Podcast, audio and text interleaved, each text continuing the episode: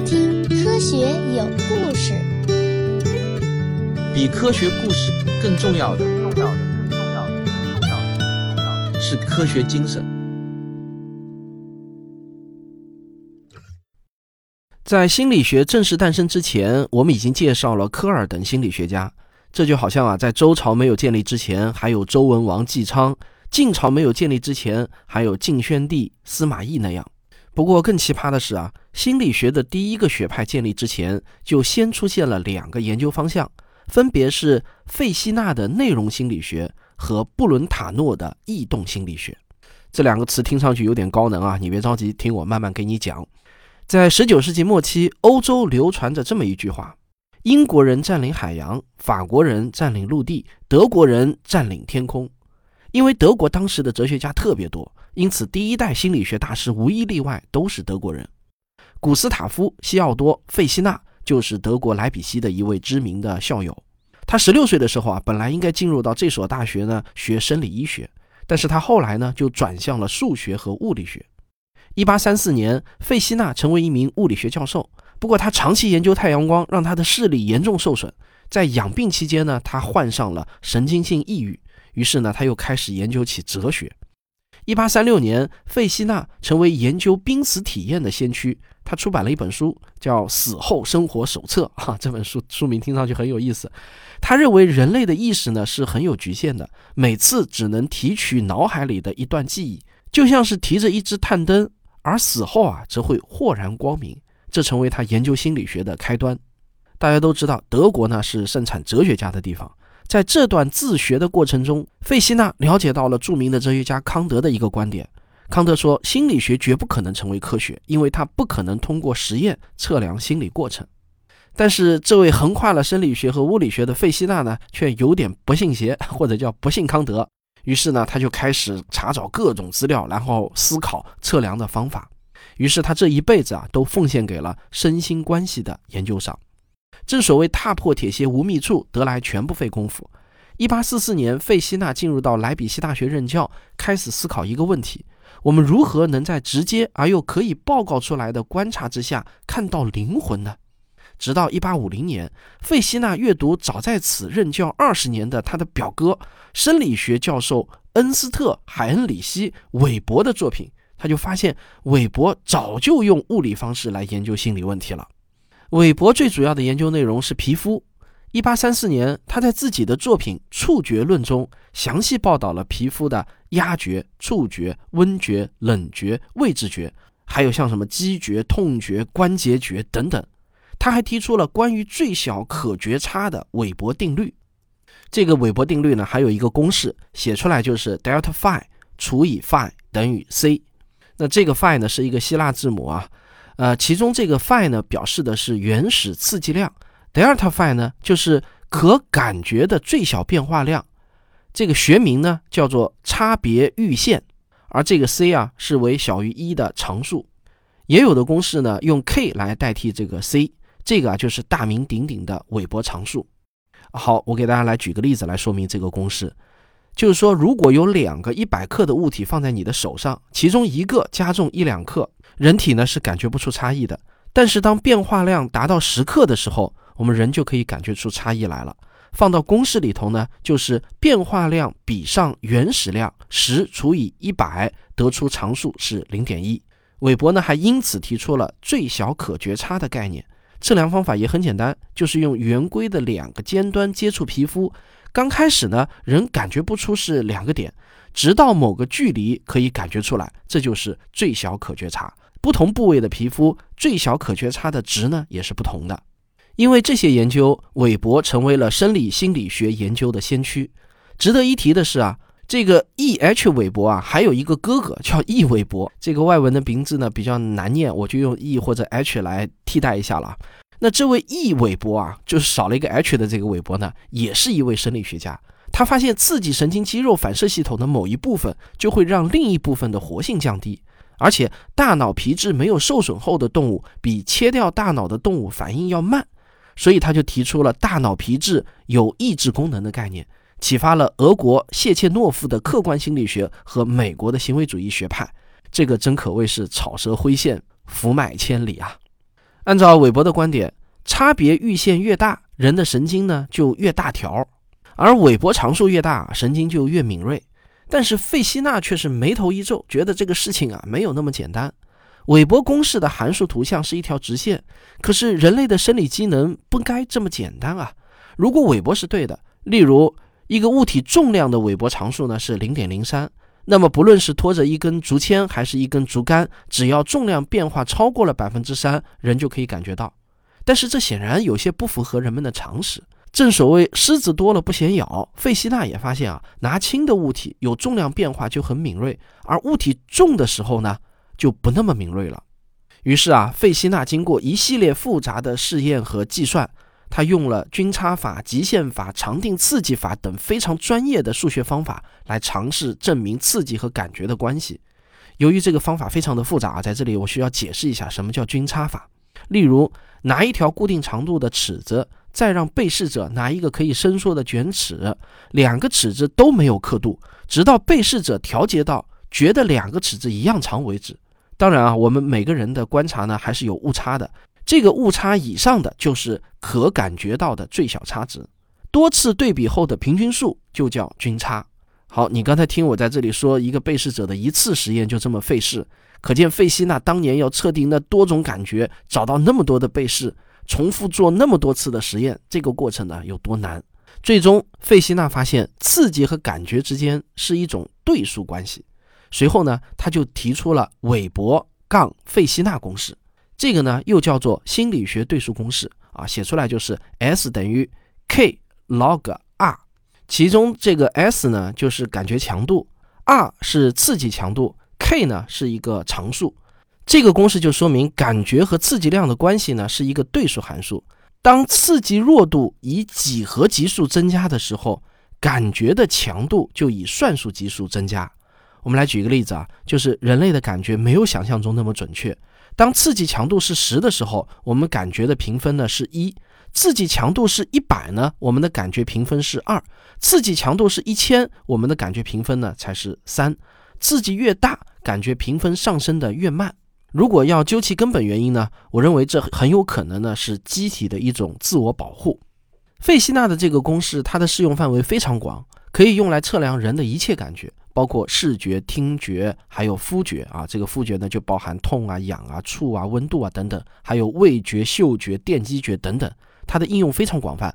我们也可以借此想象到，费希纳当时呢是做了多少个实验。甚至到了二十世纪五六十年代，随着通信科学和信息科学的发展，人们又在费希纳的经典心理物理法的基础上，创造出了新的心理物理方法，也就是信号检测论。同时啊，美国心理学家斯丹利·史密斯、史蒂文斯补充了费希纳的理论，提出了心理物理的幂函数定律，开创了新心理物理学。当然啊，这是后话了。可能是由于费希纳的实验实在是太耗时间。他的心理物理学纲要一直到一八六零年才出版，但是一出版呢就引发了学界的轰动。这本书启发了两位当时的晚辈，一位呢叫威廉·冯特，是科学心理学的开创者；还有一位啊叫赫尔曼·埃宾浩斯，现代联想主义心理学的奠基人。艾宾浩斯大家可能还是经常听到啊，因为我们讲到背诵的时候都会提到一个艾宾浩斯曲线，对吧？可以说啊，这本书是点燃心理学燎原大火的一个打火石。心理物理学诞生之后，费希纳在接下来的日子里呢，就把这个学科里的技能用到了极致。一八七一年，他用数学方法测量美感，创立了实验美学。一八七六年出版的《美学导论》提出了十三条审美心理原则，因此呢，他又被称为近代美学之父。费希纳的实验美学在中国啊，或许很少有人知道，但是在西方却是非常的流行。审美实验一直延续到今天。好，讲到这里呢，我们先上个小广告，广告之后见。我向您隆重推荐我的付费专辑《环球科学有故事》。本节目啊，绝不是念文章，而是我把环球科学上的文章吃透、嚼碎、消化，再补充大量的背景知识后，以一种符合普通人口味的方式，通俗易懂、深入浅出的为您讲解。我不仅会帮你从浩如烟海的科学知识中筛选出最优质的内容而且通过我的讲解会让科学思维在不知不觉中慢慢注入到你的头脑中。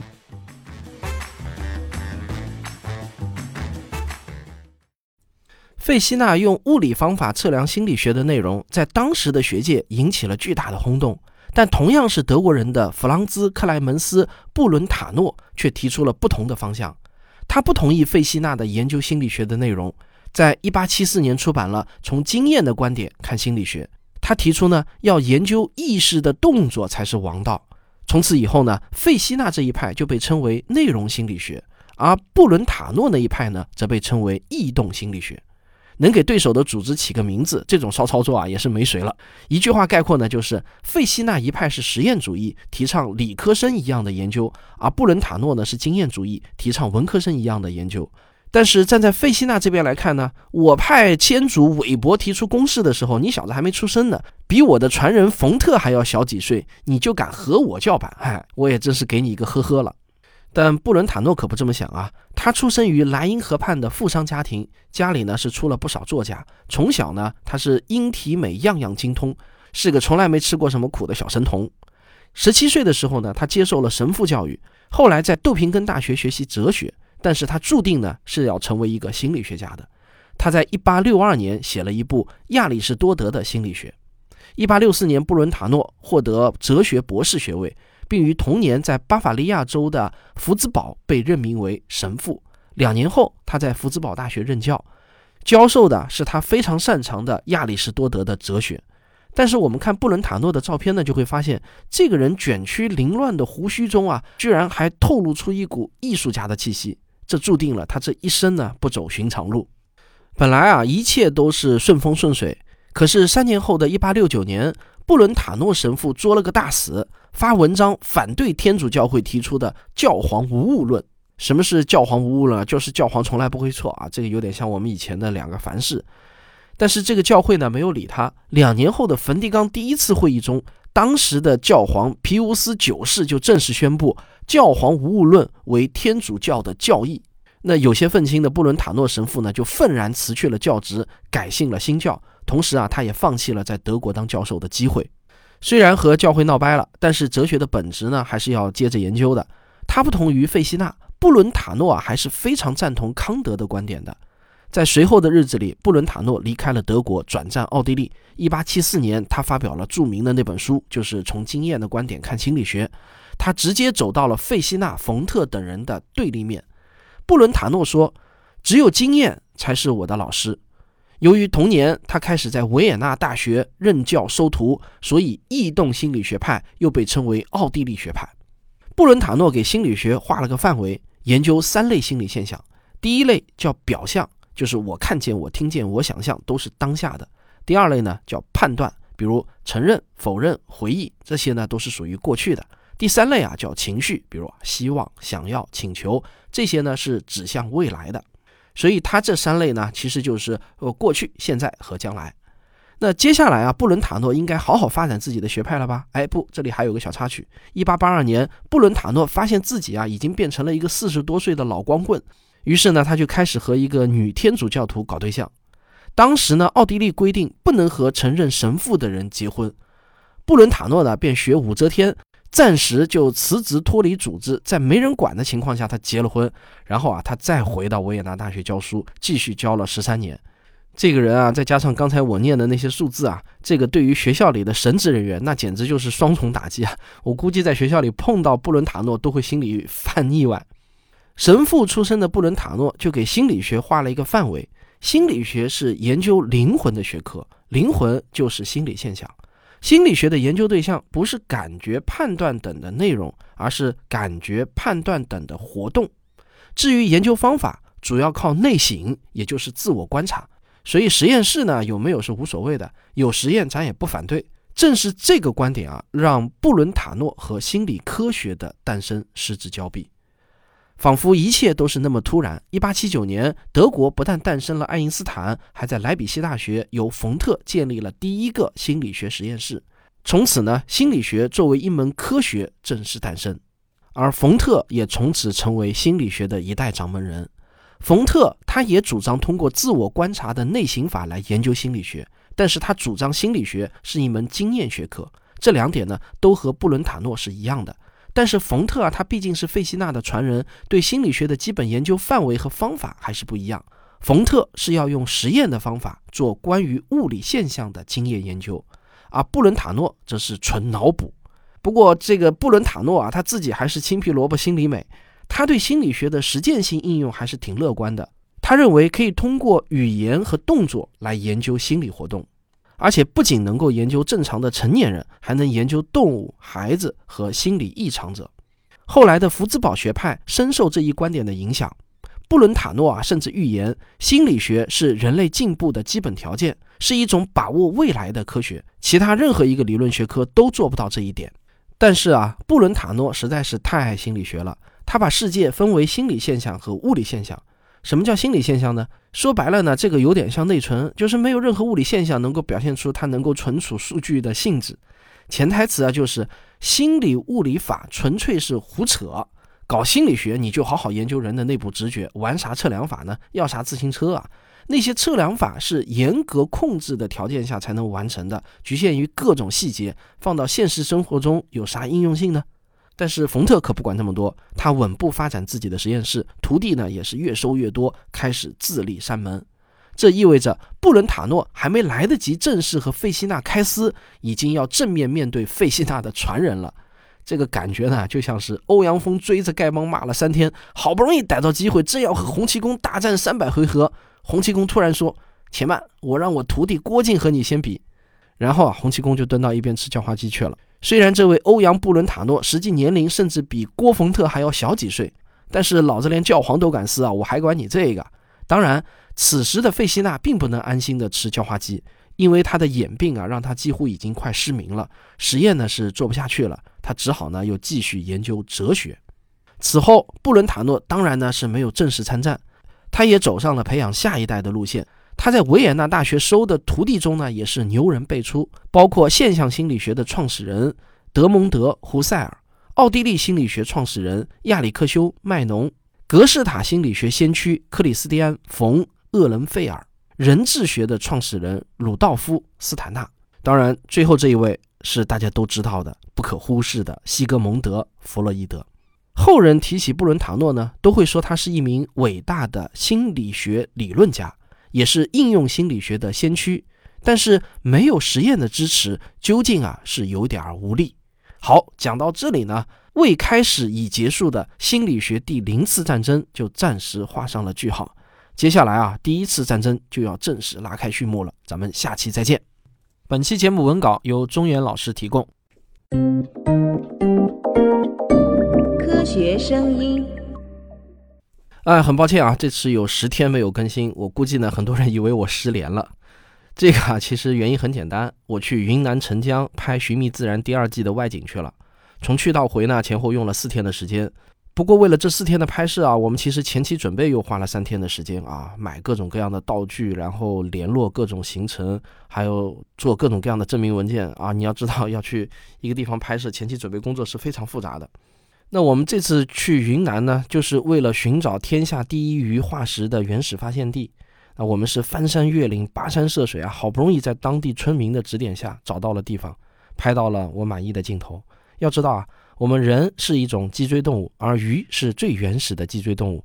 那么，找到距今年代最久的鱼，就相当于是找到了我们人类在水里的最早的直系祖先。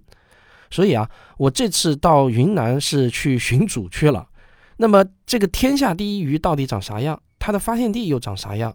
他们的发现又有一些什么样的传奇故事呢？哎，这些你别急啊，等着看我的《寻觅自然》第二季之探秘寒武纪，我会给你一一揭晓答案。另外，我不得不说，现在呢已经进入到了《寻觅自然》第二季的拍摄季了。接下去的两三个月啊，我都会处在非常忙碌的拍摄过程中，所以呢，我这个科学有故事的节目的更新啊，必然是会吃了上顿不知道下顿在哪里的。所以呢，也请大家有点心理准备。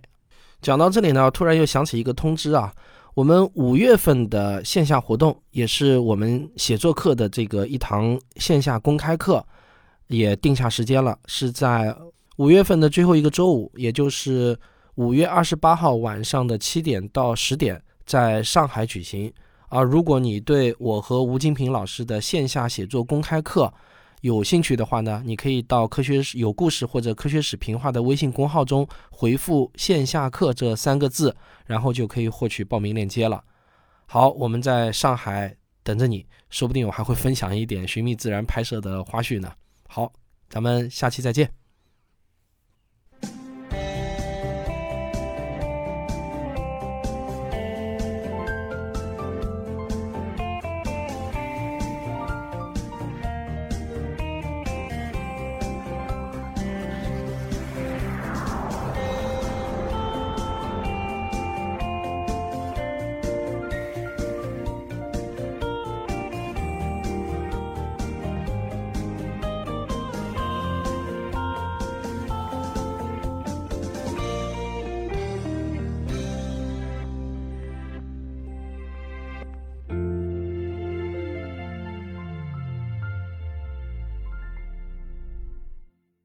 如果我的节目还没听够，我向您推荐《科学史评话》。